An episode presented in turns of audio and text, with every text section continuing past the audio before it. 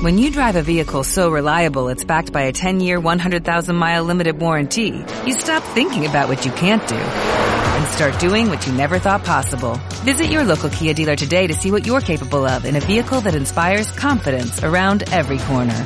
Kia, movement that inspires. Call 800-3334-KIA for details. Always drive safely. Limited inventory available. Warranties include 10-year 100,000-mile powertrain and 5-year 60,000-mile basic. Warranties are limited. See retailer for details. Dicen que si la escuchas, caerá sobre ti la maldición gitana.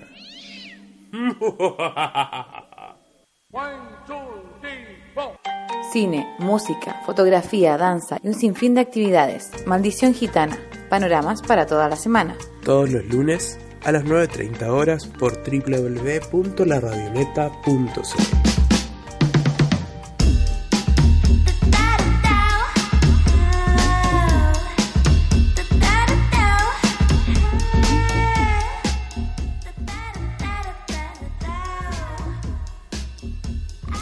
Hola a todos y a todas, bienvenidos y bienvenidas a un nuevo capítulo de Maldición Gitana, panoramas para toda la semana.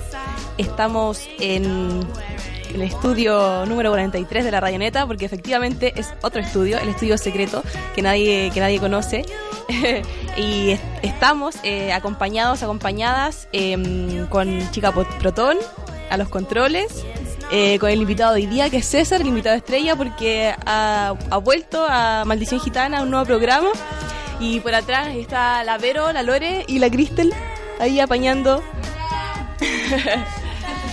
apañando como siempre. Em, hoy día vamos a estar conversando con César sobre eh, un concierto de Cola de Zorro, profundos para un, el nuevo disco, el nuevo LP eh, pero antes de ir con toda esa entrevista, esa conversación, vamos a ir con una pausa musical a escuchar un tema que aquí Chica Protón se vacila mucho, se sabe los pasos.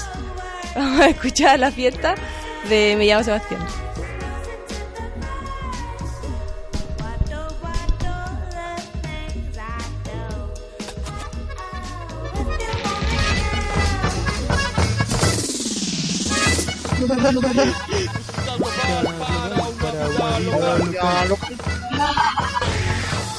Música local para una vida local. No, música global para una vida local.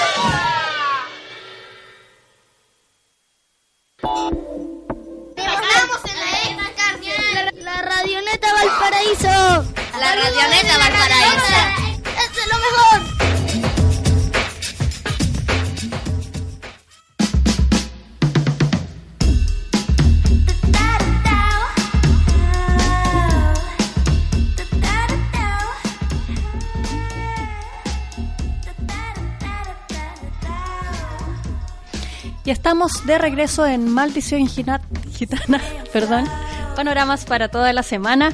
Como contaba la Isa al comenzar este programa, hoy nos acompaña nuestro querido amigo eh, César Bernal, a.k.a. Bajo Saturado. ¿Cómo estáis, César? Muy bien, Dani. Gracias por recibirme una vez más. Oye, César, eh, bueno, también como comentaba la Isa eh, al principio, nos vienes a contar esta sobre esta nueva tocata que van a realizar en la ex cárcel para recaudar fondos para su próximo disco. Cuéntanos sobre eso, por favor. Eh, sí, eh, esta tocata igual la tenemos bien planeada hace, hace un buen rato. Bueno, primero voy a decir dónde va a ser, qué va a ser. El domingo 2 de julio a las 7 de la tarde en el parque, en el Teatro del Parque Cultural de Valparaíso. Eh, tiene un valor de 2 mil pesos la entrada y como decías tú, esa plata va directamente en recaudación a nuestro tercer disco. Y bueno, de partida contar que, nos apaña una cantidad de gente que sin ningún ánimo de, de- ánimo de acompañar y, y más que nada de colaborar en nuestra gestión nos acompaña, no sé vos, Brian Calafate entero, el Beto, el Nara, donde vamos a hacer una sorpresa súper súper bonita porque como tú sabís y bueno, los que conocen la banda saben que hemos estado apañando estos dos años a Umbría en lo que ha sido la última gestión de su último disco, en el lanzamiento y en, en los conciertos, y ya somos la banda, somos Umbría. Entonces, para este concierto van a unas sorpresas que se puede estar dando vuelta la cosa y van a sonar cosas de cola de zorro, así que eso nos tiene muy contento por un lado. Además, trabajar con los chicos de Enteleque también, que son los que hacen las visuales a, Umbría y bueno, son amigos, somos porteños desde, hace, desde niños, entonces eh, colaborando también con, su trabajo, que nosotros valoramos mucho su trabajo de los Enteleque Proyec- Proyecciones y son amigos, como decía, y excelente. Y por otro lado vuelve Sebastián Tapia a acompañarnos como el cuarto eterno cola de zorro, así que nos tiene súper contentos la tocata del domingo. Oye, y ahí tú mencionabas al, o sea, no, perdón, en el afiche, en el evento aparecía también que iba a estar el Ronald Smith, él va a estar presentándolos o algo así, va a estar como de maestro de ceremonias o esa es como va a ser como otra sorpresa. No, de, de hecho eso es. O sea, el Ronald no- nos propuso, o sea, en realidad salió una conversa súper orgánica y que dijo que quería ser el que quería estar presentando a la banda, porque también fue la última tocata de Umbría y bueno, y lo que pasa con Umbría también estuvo muy bien interesante porque se levantó una banda que quizá el último tiempo sí se le había ido la mitad de la banda, estaba medio ahí. Entonces el Ronald como, como espectador y como melómano y como historiador un poco de la música en Valparaíso, eh, quedó feliz, dijo, pucha, esto está muy bien, y dijo, ya, yo voy a presentarlo a ustedes. Y por ese lado es otro de los colaboradores, ¿cachai? Y bueno, siguiendo un poco también, mencionando al ya que estamos en esto, hablar un poco también de lo que hablamos fuera de radio, el tema del afiche, ¿cachai? Que el, que el Rodrigo Acevedo, que es nuestro amigo diseñador, el que nos apaña en muchos proyectos musicales, especialmente a Cola de Zorro, a Sebastián, a nuestro círculo que tenemos de músicos. Y, y que también va a ser la persona que va a hacer el arte del tercer disco de, de Cola de Zorro. Entonces también como que nace un poco también de la necesidad de empezar a vincularnos, de juntarnos, de, de crear, de tirar conceptos.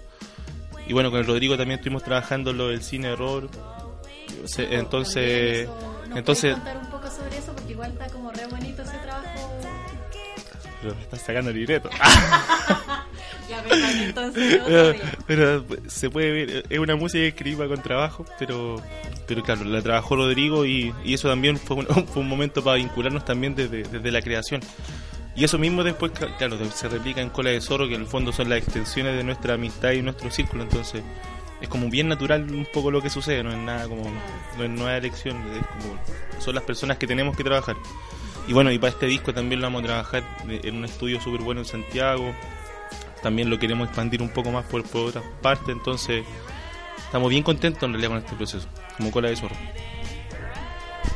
Qué bacán, César. Eh, bueno, yendo como a otra parte también de, de este evento y en realidad eh, de ustedes como banda, ustedes como que siempre hacen harto énfasis en la autogestión y un poco también como en la independencia que les gusta tener como banda y como músicos. Eh, no sé si alguna vez, o sea,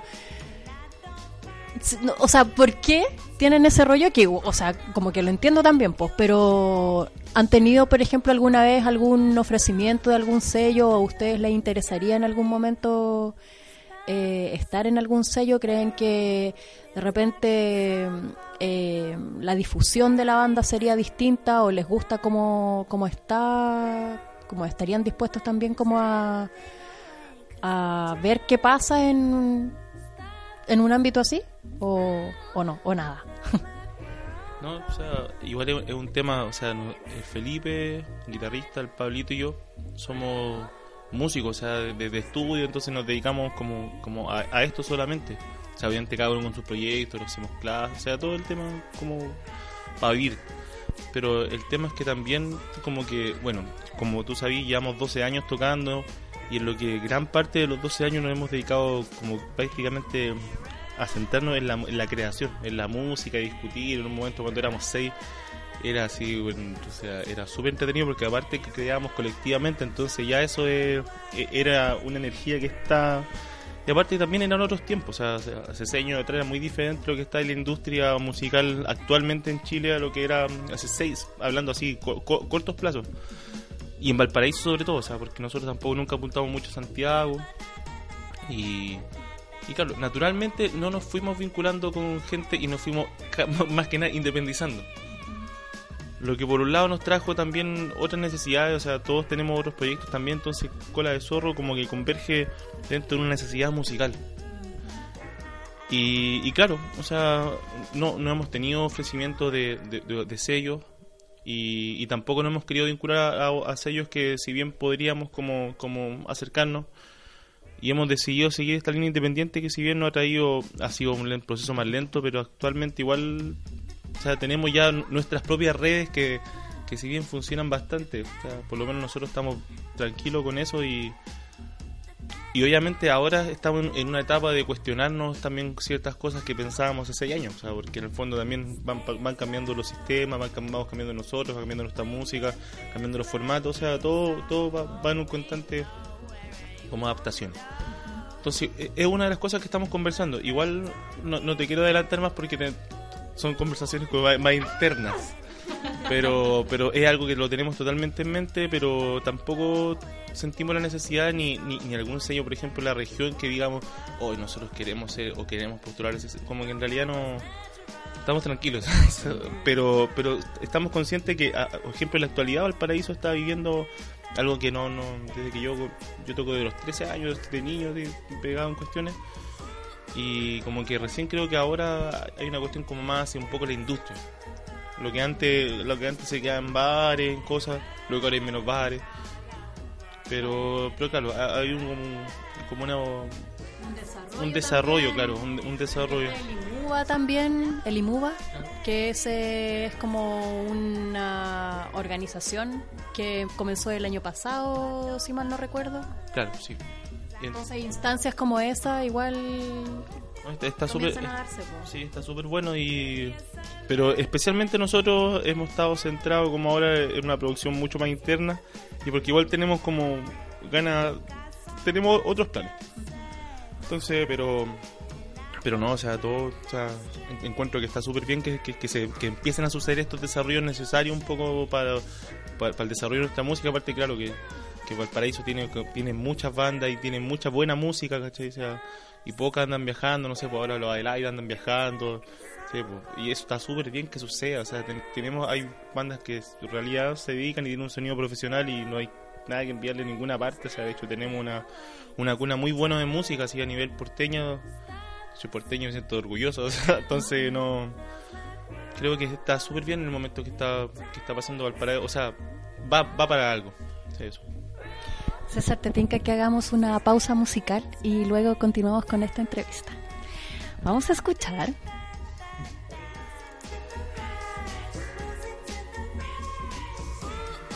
Ya lo encontré. Vamos a escuchar una canción de cola de zorro, obviamente. Eh, que es uno de los temas que aparece en el video que ustedes realizaron el año pasado y que también sería tema del próximo disco, ¿verdad? Ya bacán, entonces vamos a escuchar Litre.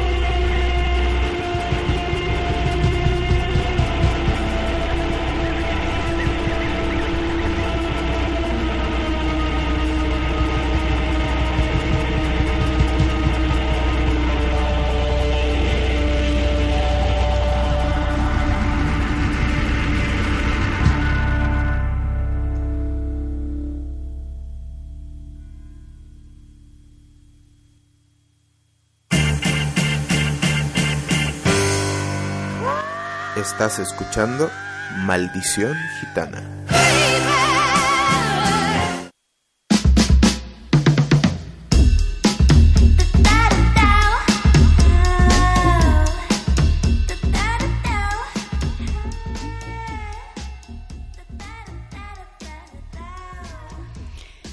Estamos de regreso en Maldición Gitana, panoramas para toda la semana, en el estudio secreto de la Radioneta. Eh, seguimos con todos los, todas las personas que nombramos al principio, la Berito, la Loreto, la Cristel, la Isa y nuestro querido amigo César. Eh, oye César, eh, cuéntanos igual algo sobre el disco, como tienen ya alguna fecha tentativa.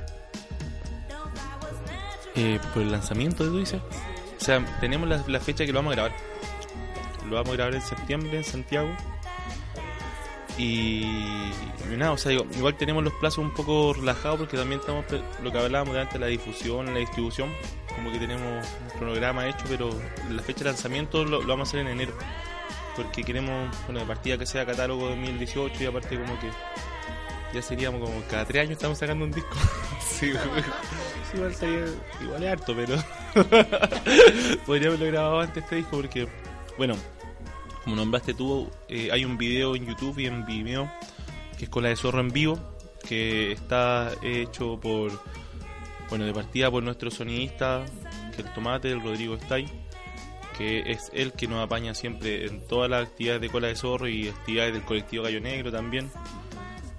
Y FDM Producciones, que, que es el Gonzalo, que también es un amigo, él, grabó la parte visual, Tomate grabó la parte audio y salió este video que a nosotros nos dejó bien contentos y que nos ayudó también a mover por hartos lados Cola de Zorro con el material nuevo. Porque como tú conocí, Cola de Zorro antes era un sexteto, después quedó el, el material de Kaika, pero no teníamos mucho material visual.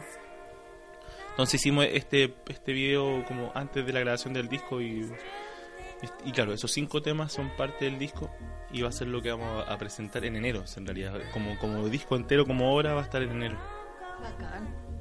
Eh, y también, eh, bueno, en el evento con la ISA estábamos cachando que eh, va a ser como un gran concierto que van a, a repasar, a revisar, perdón, eh, temas de Cancán, del Caica y también, bueno, todos esta, eh, estos compañeros, ¿no es cierto?, que van a invitar de Umbría, Entelequia, el Seba. Eh, y ahí igual nos llamó la atención que mencionaban eh, la esencia del zorro, que en el disco que se viene, claro, queremos saber, nos intriga sumamente, como qué tendría de diferente esto, o sea, este disco de los discos anteriores en cuanto a eso, ¿no es cierto? Como, porque me imagino que en, todo, en los dos discos anteriores también han explorado un poco como esa esencia, pues. Eh, entonces, como que nos explicara ahí un poco sobre, sobre la esencia del zorro, que se vería plasmada en el, en el disco. Eh, es un tema bonito. Me emociona mucho. No, la, la verdad que, bueno, Cola de Zorro nace desde un anhelo así, del- de muy niño, hacia los 12 años, el Pablo y yo. Ahí como que parte una idea. Ahí, ahí entra Cristian, que era el negro Cristian, que era el guitarrista, que le puso Cola de Zorro a la banda. Yo no creo que esté escuchando, pero igual te mando un saludo, negrito. y bueno, esa fue la base, o sea, fue la base que empezó a gestar esta idea que, que de, forma muy lúdica, o sea, igual siempre estuvimos vinculados a la música, que eso ya a los 18 años.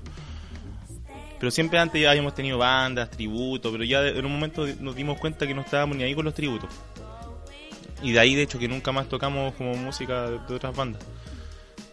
Y bueno, pero eso pasaron seis meses y llegó Felipe a la banda. Entonces eso es muy interesante porque con el Felipe y yo somos playanchinos y nos conocemos desde los 5 o 7 años. Entonces hay una amistad que, que, que tiene harta historia. Entonces con el Pablo y el Pipe somos amigos desde muy chicos. Como que tenemos... Y fue lo que partimos con la banda. Entonces en un momento después empiezan a llegar nuevos personajes. Se va el Cristian, llega Sebastián, entre medio está el Manuel, que era el percusionista y que obviamente como hacíamos composición colectiva, siempre todos iban como inco- incorporando un poco conceptos, ideas, como reflexiones, y eso estaba súper bien porque era, lo que buscábamos un poco de esta composición colectiva, estábamos estudiando música, estábamos embalados. Pero como que a medida que se fueron saliendo así como, como estas cosas que suben y bajan, siempre mantuvimos los mismos tres. Y, y en un momento, bueno, grabamos el Kaika, que si bien todavía eran temas que teníamos del, del periodo ante- anterior, de hecho el Janeirus, que era uno de los temas que más nos gusta a nosotros, como conversamos con el Pipe el otro día, eso lo graba todavía el Seba y el Seba con el Seba lo compusimos, o sea, o sea, esa guitarra, el, el Pipe siempre hizo el siguiente y toda esa guitarra es, es composición del Seba. Entonces, de partida, eh, todo este material que vamos a grabar es totalmente del trío. Ya no hay, no hay, no hay como influencia de, de otros procesos. Y también estamos como en un aspecto mucho más minimalista de lo que es Cola de Zorro, ¿cachai? Porque antiguamente igual en un momento nos decían que éramos progresivos, y claro, que éramos más chicos, teníamos más influencia y queríamos, éramos más ambiciosos en el sentido así como musical y como que con el tiempo lo hemos ido como abstrayendo un poco a, a cosas un poco más, más esenciales. Entonces, claro, caímos en una música que es muy estructuralmente puede ser simple, si es que, si es que lo analizamos de- de- como musicalmente, pero tiene una, carga así como muy ritualística. Y como que yo el otro día, así conversando con, con el Pablo, de hecho, sí me daba cuenta, claro, que como que con el Pablo y el Beto, que sí estábamos muy- que de verdad es una cuestión como muy de la amistad, entonces como que desde la amistad y de esa confianza y de esa mirarse a los ojos y que casi quebrarse, así como que desde ahí na- nace una música que es súper sincera. Entonces, claro, ya no estamos en el plano de querer ser la mejor banda, querer ser el mejor bajista, sino que estamos realmente pensando en la música y cómo que estamos articulando esta cosa, no, estamos pensando en estilo, estamos pensando solamente en la creación y nuestro desarrollo de la interpretación, entonces estamos en un periodo muy como musicalmente honesto, así como que... Entonces estamos como bien al desnudo que estamos los tres, ¿cachai? Que fue como un poco... eh, eh, o sea, somos el corazón de, de ese proyecto que ha tenido todos estos vaivenes, pero seguimos estando y de hecho tú, tú sabes, o nos conocemos, el Pablo en un momento se iba a ir de la banda. Entonces cuando vuelve el Pablo a la banda, fue, fue un, ni un año se fue, como que gracias a, nuestro querido Beto, la banda siguió, y ese es un dato que es verdad. Y, y nada, pues entonces como que volvemos un poco a esto, pero también na- nace siempre de la amistad, de, de una weá sincera. Ahora estamos en otros procesos compositivos, ¿cachai? Como que... Entonces eso, un poco la esencia apunta a, a lo más básico que tenemos y en lo más profundo, sí, que creo que nos, que nos une, que es nuestra amistad, así como tres personas que nos queremos mucho, así, por suerte los tres fuimos músicos y, y tenemos tene- tenemos ese encuentro en la creación. Entonces este disco es, es muy como emotivo en cuanto a la musicalmente, es denso y bueno, a nosotros nos gusta como esa catarsis, así como mantener como en crisis la- el estado. Y, pero pero eso, es un material súper honesto y como que nos tiene bien contentos en- también en el, en, en el resultado musical. Entonces, esa creo que puede ser parte de la esencia. Lo otro se escucha en vivo, así que vaya. Ah. Oye, César, y también, bueno, mencionaste al, al Beto de Umbría. eh, recuerdo que en una tocata también eh, de Umbría, que fue en el internado, si mal no recuerdo, ahí también como que, no sé, se mencionó así un poco como al voleo que el, el Nara eh, tomaba quizás como, como, en realidad como que se va, ¿cachai? Como, pero no como de la banda, sino como que del país, ¿cachai? Entonces, como que igual te quería preguntar un poco por ese proyecto, pues, como qué va a pasar con, con Umbría también, o sea, ya que eh, el Beto y el Nara están de invitados en esta tocata y ustedes también pertenecen, ustedes tres. Eh, Cola de Zorro pertenece también a, a Umbría en Calafate, entonces como que queríamos saber qué va a pasar ahora. ¿Qué va a pasar? El domingo tenemos. ¡Ah! Sacándose los brillos. No. Respecto a Umbría, bueno, Umbría, claro, Nara tiene ahí uno- unos viajes que, que está en eso, que sería en septiembre. Que, claro, sería un periodo largo. Y bueno, nosotros llegamos a Umbría por, por el ofrecimiento del lanzamiento de su disco. Y obviamente nos quedamos, al final porque somos amigos, todos todos amigos, entonces nos quedamos y lo pasamos re bien tocando y queremos mucho la música que hacen los chiquillos. Bueno, ellos llevan muchos años más que nosotros, entonces nosotros cuando partimos también tocábamos con ellos, hace no sé, 10 años atrás en La Aduana, y lo miraba y escuchaba los temas que estamos tocando ahora. Eh, igual hay toda una relación, también con la ciudad, con el, con, con la, con el desarrollo de la música, con los estilos, con la música instrumental.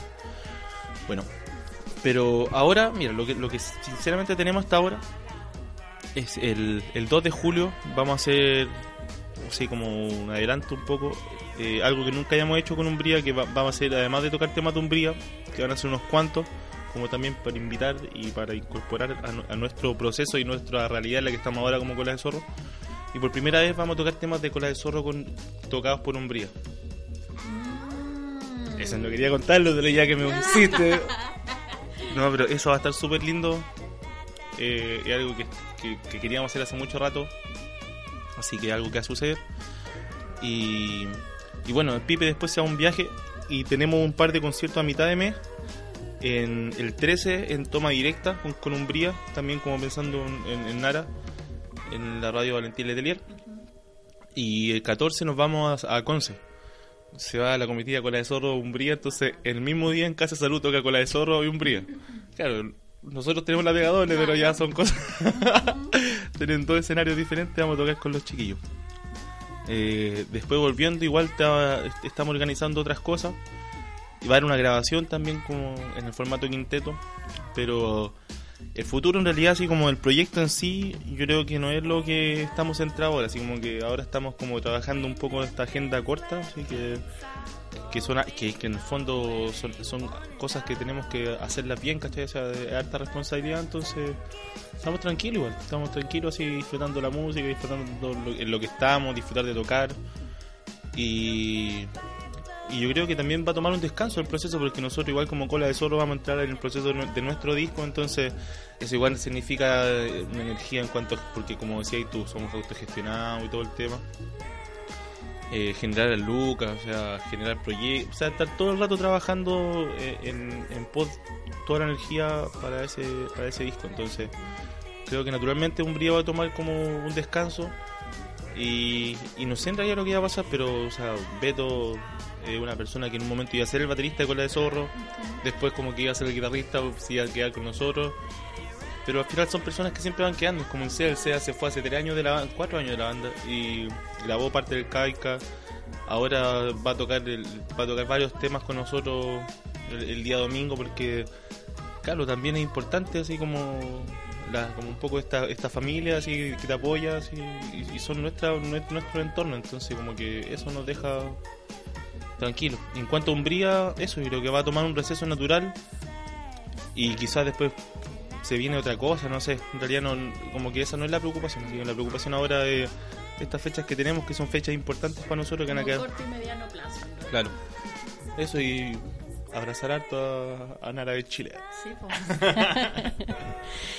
Eh, bacán César, un millón de gracias por haber estado en Maldición Gitana. Eh, si pudieras eh, invitar a todos y a todas para nuevamente, como mencionar las coordenadas, eh, eso, para que vayan el, el 2 de julio en la ex cárcel. Ya, pues, entonces el, este domingo, 2 de julio, a las 19 horas, en el Teatro del Parque Cultural Cárcel de Valparaíso, eh, a 2 mil pesos, eh, se va a estar presentando Cola de Zorro, con varios invitados, como decíamos, Nara, Beto, Sebastián Tapia y Entelequia. Nos va a estar ayudando el Ronald, también está trabajando en el proyecto el Rodrigo Stay, Rodrigo Acevedo, bueno, y, varios amigos más. Nos auspicia también eh, nuestra querida Pizzería Ecuador, que siempre siempre nos apaña a todos, gracias René. Bueno, el Canario también nos apañó también. Entonces, eso, lo vamos a estar presentando este domingo con un show que es completamente... O sea, que lo estamos esperando porque nunca tocamos mucho rato. Y esta vez vamos a tocar por lo menos una hora y media con parte de parte de toda nuestra historia. Así que eso, totalmente invitados e invitadas. Vayan en familia, aprovechen que es un horario temprano. Vayan bien abrigaditos nomás y vayan en familia porque está bueno, sí, estamos, es un bonito momento para escucharlo. Bacán César, un millón de gracias. Eh, ahí vamos a estar eh, apañando a, a Cola de Zorro y ansiosa también por ver todas las sorpresas que no quisiste contar. Eh, ¿Podrías, para despedirnos, César, podrías eh, presentar tú el tema con el que despedimos esta entrevista? Bueno, esto es parte del nuevo disco que aún no se graba y se llama La danza de tres hojas muertas.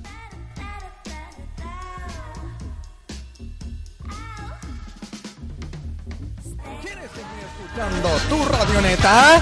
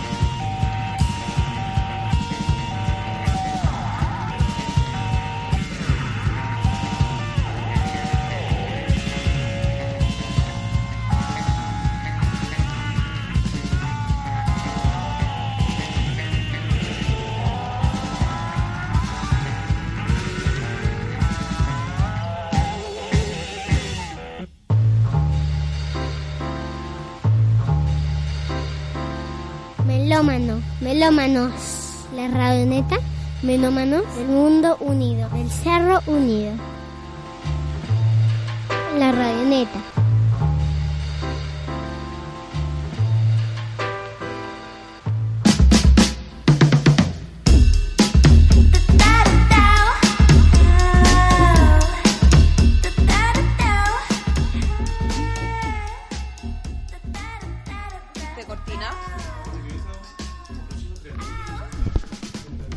Estamos de vuelta en Maldición Gitana, panoramas para toda la semana. Nos escuchan a través de nuestra señal online por www.laradioneta.cl. Estuvimos hace un ratito con César hablando del concierto Pro Fondos para el nuevo disco de Cola de Zorro que se va a realizar el domingo 2 de julio en la ex cárcel. Y mm, ahora, como todos los lunes en Maldición Gitana, le damos el pase a nuestra compañera Vero, porque nos trae aquí el, el bloque cinéfilo, que tiene muchas ganas de comentar con, con la compañera Dani, que, que como saben, eh, se había, había dejado Maldición Gitana hace, hace ya algunos programas, pero estamos aquí nuevamente, está aquí nuevamente apañándonos. Así que te doy el pase, Vero. Gracias, Isa. ¿Cómo están, chicas? Y chicos atrás también. ya han- han salido al baile como tercera vez ya. Ah, bueno, yo te iba a decir, eh, Dani, bueno, le- estoy contenta de verla a todas, pero te iba a decir especialmente a ti, Dani, estoy contenta de verte porque hace tiempo que no te veía. Todavía no sé si te afectó la muerte de Chris Cornell porque nunca me respondiste el mensaje. y te lo digo al aire. No, pero y por eso decidí hablar de este tema, no, de la depresión. No, no, no. Eh, tiempo atrás, en, bueno, para los radioescuchas que nos siguen, espero que nos sigan. eh, en marzo estuvimos hablando de Lars von Trier eh, por unos ciclos que se hicieron eh, de directores en el Teatro Condel y mm, obviamente el cine de Lars von Trier da para mucho, da para no da para 15 minutos de un programa y no da ni siquiera para un programa, es demasiado amplio. Y nos quedó pendiente para el futuro la trilogía de la depresión de Lars von, Lars von Trier, que está compuesta por casi las tres últimas películas que, que ha hecho dentro del final de la década pasada y principio de esta. Me refiero a Anticristo del 2009, Melancolía del 2011 y Nymphomaniac del 2013, partes 1 y 2. Y bueno, yo como sabía que hoy día iba a venir al estudio secreto donde, mm, donde a veces aparece Dani, Avi, eh, dije ya, es momento de, retomar este tema, así que, que espero que te haya gustado la idea, Dani. Eh, sí, tengo hartas, tengo que hacer algunas aclaraciones. Eh, primero quería mencionar que también en el estudio secreto de la Radioneta nos acompaña la creadora, la, ¿cómo decirlo? La, la fundadora de Maldición Gitana, eh, nuestra compañera Cristel Heine. Eh, nos vino a visitar, está aquí con nosotros. Eh, yo estoy feliz de que, de que esté acá. Encuentro bacán.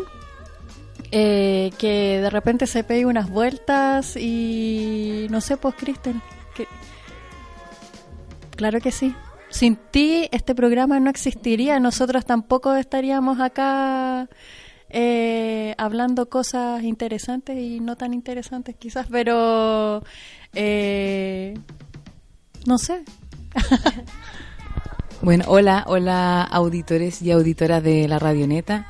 Bueno, yo primero quiero, en realidad lo, lo único que quiero decir es dar gracias a no, no, a Dios no, eh, a las chicas de la Radioneta que se animaron a seguir este proyecto y que, que espero que se siga se siga haciendo por mucho tiempo más y que lo- las personas de Valparaíso se animen a compartir y a participar de este espacio y de la radioneta en general que siempre ha estado abierta a todas las personas que quieran difundir y comunicar. Así que un abrazo apretado, eh, sonoro, a todas las compañeras de la radioneta y a todas las personas que se animan a participar. Eso. Qué lindo. Eh, bueno, eso quería mencionar como primera cosa. Eh, segundo, eh, Vero me afectó mucho la muerte de Chris Cornell. De hecho, eh, estuve aquí, recuerdo, estuve con la Isa y claro, como que había leído tu mensaje y me hice la loca y me acuerdo que esa tarde como que me puse a escuchar temas de Soundgarden y de otros proyectos y quedé mal, así, mal. Eh, pero eso, te lo quería aclarar, o sea, aprovecho esta oportunidad en realidad, pero igual voy a responder tu, tu mensajito. Es bizarro que me esté respondiendo al aire, pero era el Es que tú también me preguntaste al aire.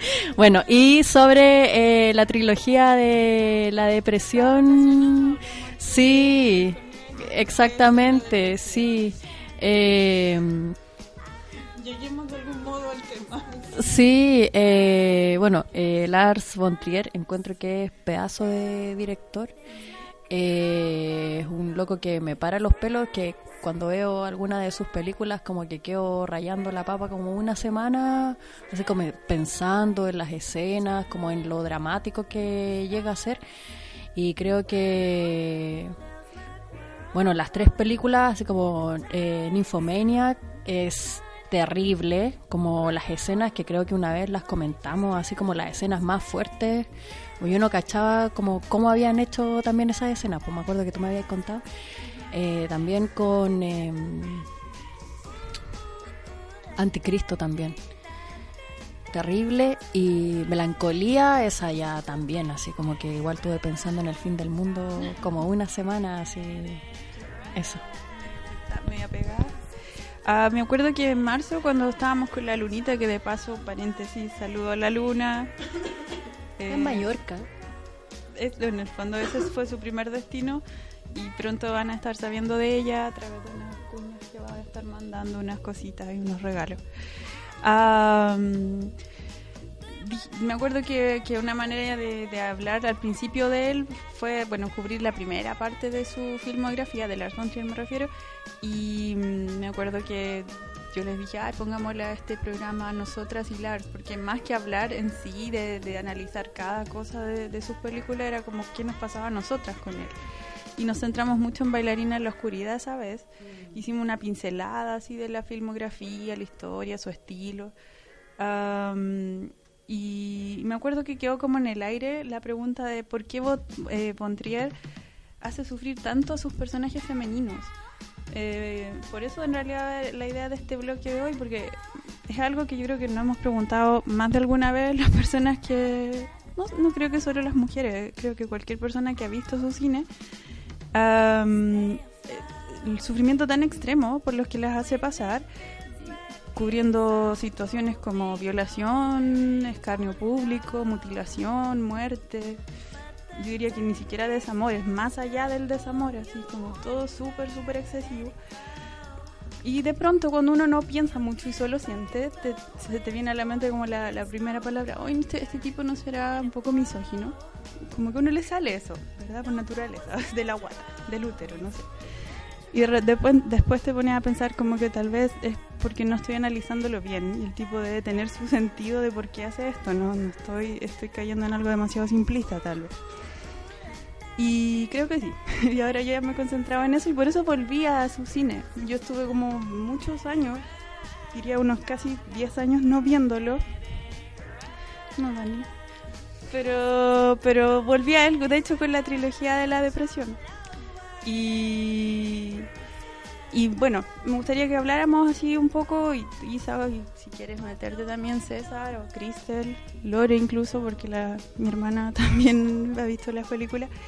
Eh, quería como que diseccionáramos un poco. eh, tú mencionaste las tres películas, Dani, así como en resumen, y ayúdame si, si me va algo. eh, Anticristo se trata de una pareja que está superando la muerte de un hijo y aparentemente es la mujer la que está con la culpa más fuerte porque el chico, el niñito, casi bebé, murió mientras ellos estaban teniendo relaciones sexuales. Y él es el terapeuta de ella en este proceso, que es una cosa nada aconsejable, por supuesto. De eso se trata esa película. Melancolía, vemos una boda espectacular, una novia casi todo el tiempo ida, a mucha gente y cumpliendo, cumpliendo dentro de la, de la boda, eh, mucha gente haciendo como que lo pasa bien, como que está feliz. Y de pronto nos enteramos que viene un asteroide gigante a golpear la Tierra y viene el fin del mundo. De eso se trata esa película. Y Nymphomaniac, en resumen, es el recorrido de la vida de una mujer desde su tierna infancia hasta sus casi 50 años más o menos, sus apetitos, sus vivencias, algunas quizás más extravagantes que otras, sus experimentos, todo, todo en relación a- al sexo obviamente, y la imposición social, la oposición de sentir con el cuerpo versus satisfacerse versus, no, dije todo mal, la oposición entre satisfacerse físicamente versus el amor. ¿ya? Cómo, cómo se contraponen esas dos, esas dos fuerzas, digamos. Am, y bueno, muestran muchos años de, de la vida de ella y muchas relaciones que ella tiene. Ahí resumí las tres películas, ¿verdad? Am, hablemos de qué tienen en común las tres películas y, y de- sabes que como para, para para comenzar encontré en un blog en un blog súper interesante eh, voy a leer solo un párrafo eh, de por qué por qué eh, bueno la trilogía de la depresión y a qué le llamamos depresión así en resumen ah, dice que la depresión es un problema que afecta a un porcentaje muy alto de la población en Occidente. Tiene mucho que ver con el componente del individualismo y el narcisismo que domina nuestras sociedades, adjetivos perfectamente extrapolables al propio Bontrier. El sujeto, muchas veces ya previamente aislado, se encierra en sí mismo, presa de la melancolía que padece, comenzando así una lucha encarnizada contra su soledad, sus miedos, sus instintos y su conciencia, en definitiva contra sí mismo. Todo ello se traslada a esta trilogía en lo que se podría entender como fases no cronológicas del estado anímico depresivo. No se trata de una experiencia catártica. Bontrier no permite un solo minuto amable, no da pie ni siquiera a la esperanza. ¿Qué piensas de eso, Dani? Toda la razón. De acuerdo con la- las personas de el blog El Cine en la Sombra. Eh, ya, como que esa... Es que todas tienen algo así.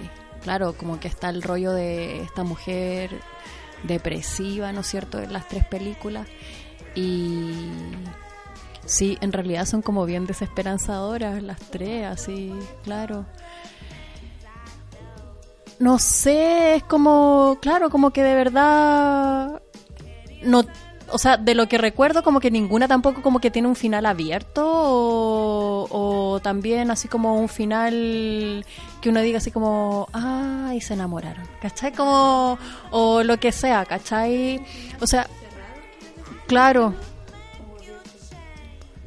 No, no sé, me confundí, pero la cosa, claro, así como que no es claro, po. Porque ponte tú en melancolía, ya, así como que se viene el asteroide y no hay escapatoria, ¿cachai? Después, sí, es verdad, así como... Sí, po, también, po. Claro, po. Claro, también. En Infomaniac, lo mismo, así. Creo que, claro, el, la película termina. ¿Puedo spoilear?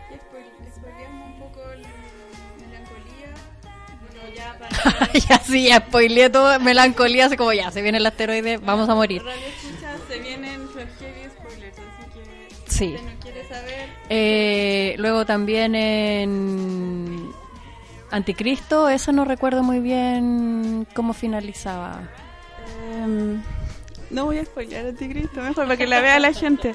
Ah, pero, pero bueno, sí, así resumiendo lo que tú decías, es todo muy desesp- desesperanzador en general, así en el, yo diría en el cine de Las von Trier, pero centrándonos en estas tres películas, ah, yo estaba pensando como los elementos en común que hay en los tres, fuera del que se llama la trilogía de la depresión, tenemos a la Charlotte Gainsbourg presente en las tres películas de esta actriz francesa. Quizá en Melancolía es un personaje más secundario, pero no es menos importante para nada. Es la hermana de, la protagonista. Ah, tenemos también... eh, eh, eh, eh, yo tengo acá mi nota porque son muchas cosas que memorizar. Los- las tres películas están divididas en capítulos. Tienen nombres así cada, y como que en el fondo te van explicando las fases de estos personajes que están eh, no están viviendo solo una situación como que vemos tormentas personales sobre todo en estas mujeres. Am, y hay una progresión lógica y algunas veces son bastante ilógicas para el espectador porque uno dice como por qué llega a ser eso por qué es tan extrema Em, vemos también eh, figuras maternas y paternas súper opuestas y se repiten, al menos yo lo veo, no sé si te, te acuerdas, la figura materna siempre es como fría y autoritaria y la figura mater- eh, paterna es cariñosa y cercana. Al menos en Infomenia queda súper clara que es como el modelo de hombre que tiene la, la protagonista, así, eso se ve así. La naturaleza, vegetal y animal, es otro punto que, que se repite en las tres películas. Quizá en Anticristo se, se ve claramente, mucho más claramente, pero eh, no solo trabaja la naturaleza como, como en un sentido estético, como el fondo, sino que muchas veces como elementos gatillantes de acción, eh, elementos metafóricos también, de extrañeza, porque al principio, bueno, la escena del hay un zorro que aparece en Anticristo y le habla al protagonista, un zorro. sí, me acordé cuando estaba me acordé cuando estaba hablando César. Y, y aparece el zorro después en Infomaniac también. Hay una escena. eh, y bueno, el arte, también hablábamos con, con el amigo César hace un rato. Lars von Trier es, muy intelectual y a él le gusta mostrar lo, lo mucho que sabe así, en sus películas. Él no hace películas simples, entonces eh, mucha música clásica, mucha mucho uso de la pintura. eh, eh, hace un rato mencionaba, César, si puedes repetir lo que me estabas diciendo de Wagner así, en Infomaniac. Sí, porque fue, bueno, cuando empecé a ver melancolía, bueno, Wagner, el compositor alemán de final del siglo XIX, y que, claro, se caracteriza por estas óperas wagnerianas que son de, de mucha obra y, y en mucha tragedia, donde él hizo un teatro y donde él se preocupaba desde la vestimenta hasta... Entonces era una obra como maestra que en el fondo como reivindicaba un- la cultura alemana, entonces tenía una carga como como muy muy importante. No era no era la ópera cómica ni bufa más italiana que tenía que ver como más como un show de, de entretención. Esto no esto era a través de, entregar sí entregar conocimiento reivindicar la cultura aria. Entonces claro como que bajo toda esa carga cuando empecé a ver melancolía me acuerdo que, desde el principio me, generaba esa, esa, esa sensación como de angustia. Entonces claro y como que dentro de uno, cuando uno como que se dispersa un poco, pe- pensaba así, oye, pero ¿qué, otra cosa me ha generado esta cosa? Claro, y, me gusta mucho Wagner, entonces, claro, en ese momento empecé, oye, claro, Wagner, y estaba con una amiga y le decía, oye, sí, pero esto es como Wagneriano. Y claro, y, al final darte cuenta de que está basado todo en Tristán y Solda, y que, que en sí es una tragedia así, bueno, como Wagner, como Blas von Trier, pues, y de, de hecho después leí un artículo que lo comparaba así como el, es- el Wagner del siglo XX, así como el cine pero como que lo, lo comentábamos delante que tiene que yo creo que ver un poco con eso como con la vuelta a la tragedia la tragedia así como, como que eso va cayendo al abismo y bueno va, va al abismo y, no, no, aparece esa mano esperanzadora que yo creo que tiene que ver más con, con aspectos más católicos con una cuestión así como que no importa no si al final de, o sea que la vida del ser humano es más insignificante en sí que que- entonces como que como que va, va hacia el abismo y va al abismo y, y no, hay, no hay vuelta atrás y claro, como que eso sentí, entonces claro, ahí me di cuenta una referencia así textual de, de un poco de partida de la música y el tratamiento de, de- la, del, sufrimiento, así como que eso era una... Súper bien. Yo de hecho te agradezco mucho la, la- el aporte porque lo leí dent- para preparar mis notas de hoy día, así como leí algo de Wagner, pero obviamente tú siendo músico creo que lo, lo percibes más, o sea, eres más perceptivo que yo y lo tomaste, no sé, lo recibiste de otra manera. Am, varios ya bastantes temas en común, o sea, mencioné varias, varias cosas hace un ratito y mm, creo que la culpa está presente todo el tiempo en los tres personajes de las tres películas. Ah, el dolor, por supuesto, la figura femenina es el centro, la maternidad igual se toca en, Anticristo, se toca par- sí, también en Infomania. Quizás no la vemos tanto en, Melancolía, porque es una- un personaje que se está casando recién, pero eh, la sexualidad, por supuesto, también está presente, y ya sea como por el, sufrimiento de no poder expresar la sexualidad como se quisiera. Eh, es súper complejo analizar a Montrier en 15 minutos o en 20 minutos y decir así un montón de cosas. Siento que estoy soltando, soltando ideas y pidiéndole a ustedes que me ayuden a, como a, a redondear también. Pero en el fondo, en el fondo, así como para ir cerrando, eh, bueno, re- los recomendamos. Creo que sí, eso siempre Sí, lo pensamos. Creo que voy a decir lo mismo que dije en marzo. Siento que Lars von Trier a mí me hace daño, pero me gusta. Y vuelvo a tu canción y vuelvo a la canción que la Dani me quería de cortina para esta sección. me asusta, pero me gusta. En el fondo por ahí va la cosa, sí.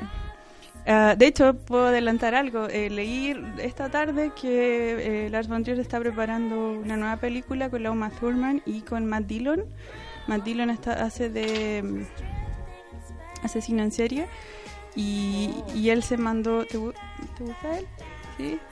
Eh, y él se manda una se mandó una declaración Lars von Trier en un- una publicación diciendo y obviamente causando mucha polémica porque dijo a las mujeres les gustan los asesinos en serie y es como me asusta pero me gusta está diciéndolo ahí claro. Ahí la compañera Crystal también ahí apoya la moción. Pero bueno, él le gusta, le gusta, es que dio a entender que él, todas sus pololas habían dado a entender eso, que les gustaban los asesinos en serie, o los asesinos. Ya, igual eso es como algo muy brígido de decir. Súper, pero es como Lars von Trier, así que le encanta el escándalo, fuera de... No, expreso mi repudio. Expreso, sí. Eh, no voy a entrar en, en mayor análisis en este momento, pero claro, sí, igual. De él no me extraña nada ese tipo En de declaración, caso, sí, porque po. a él le gusta, como hace un tiempo atrás lo vetaron en, de Cannes porque hizo comentarios antisemitas. eh, entonces no me extraña, no me extrañan esas declaraciones de él. Eh, así como para, para cerrar, ojalá, bueno, sé que es un tema bastante fuerte la depresión, no es lo más feliz del mundo, pero es una, queríamos igual tocar el, el tema algún día de, de esta trilogía. Y vuelvo al blog de El Cine en la Sombra, que me parece súper interesante, como para, para concluir. Decía que, mm, dice al final que eh, la depresión para Von Trier tiene una reminiscencia al spleen bodeleriano. No es clínica ni analítica. Tiene algo de bello y de poético. Se acompaña de imágenes artísticas, de música, de un marcado idealismo.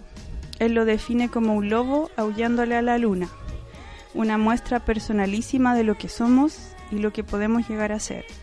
Y la intención final no es encontrar el consuelo, es abrazar ese caos humano lleno de horror y de belleza. Y en esa última instancia es seguir esa alabanza ridícula e infinita a lo que somos, puro ego. Y no hay esperanza.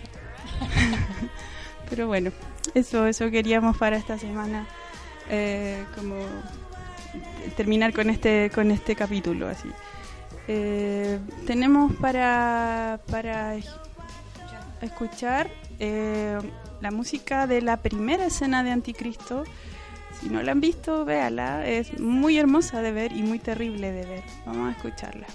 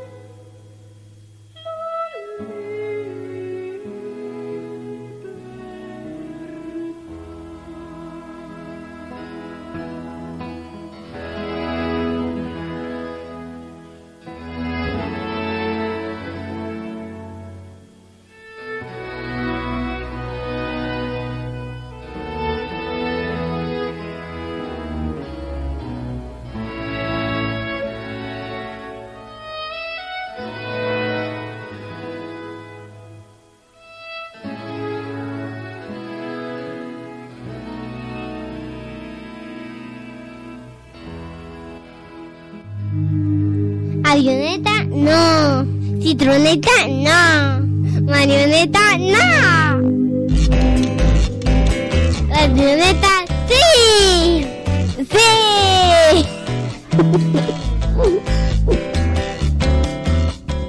La radioneta es bacán.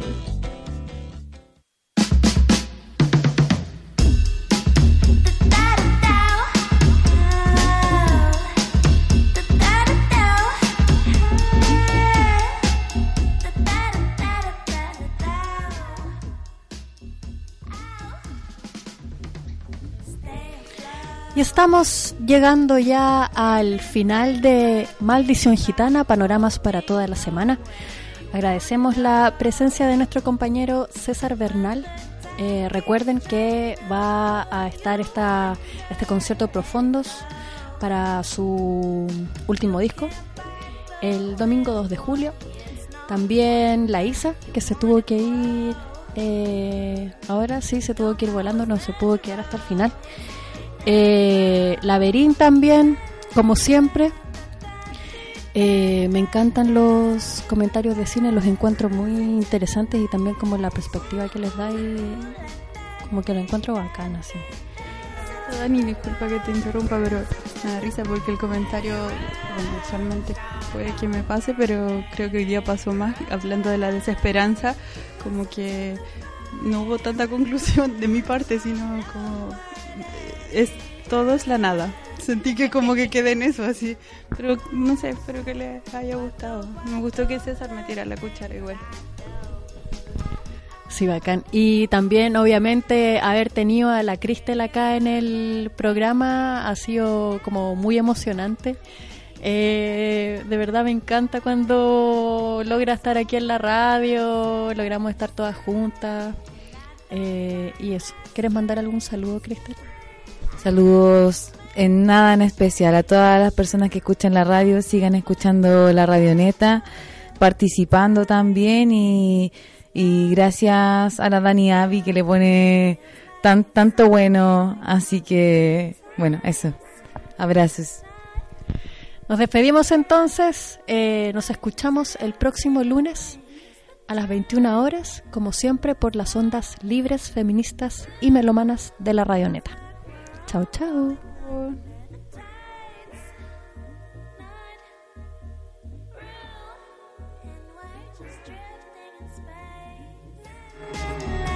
Dicen que si la escuchas, caerá sobre ti la maldición gitana.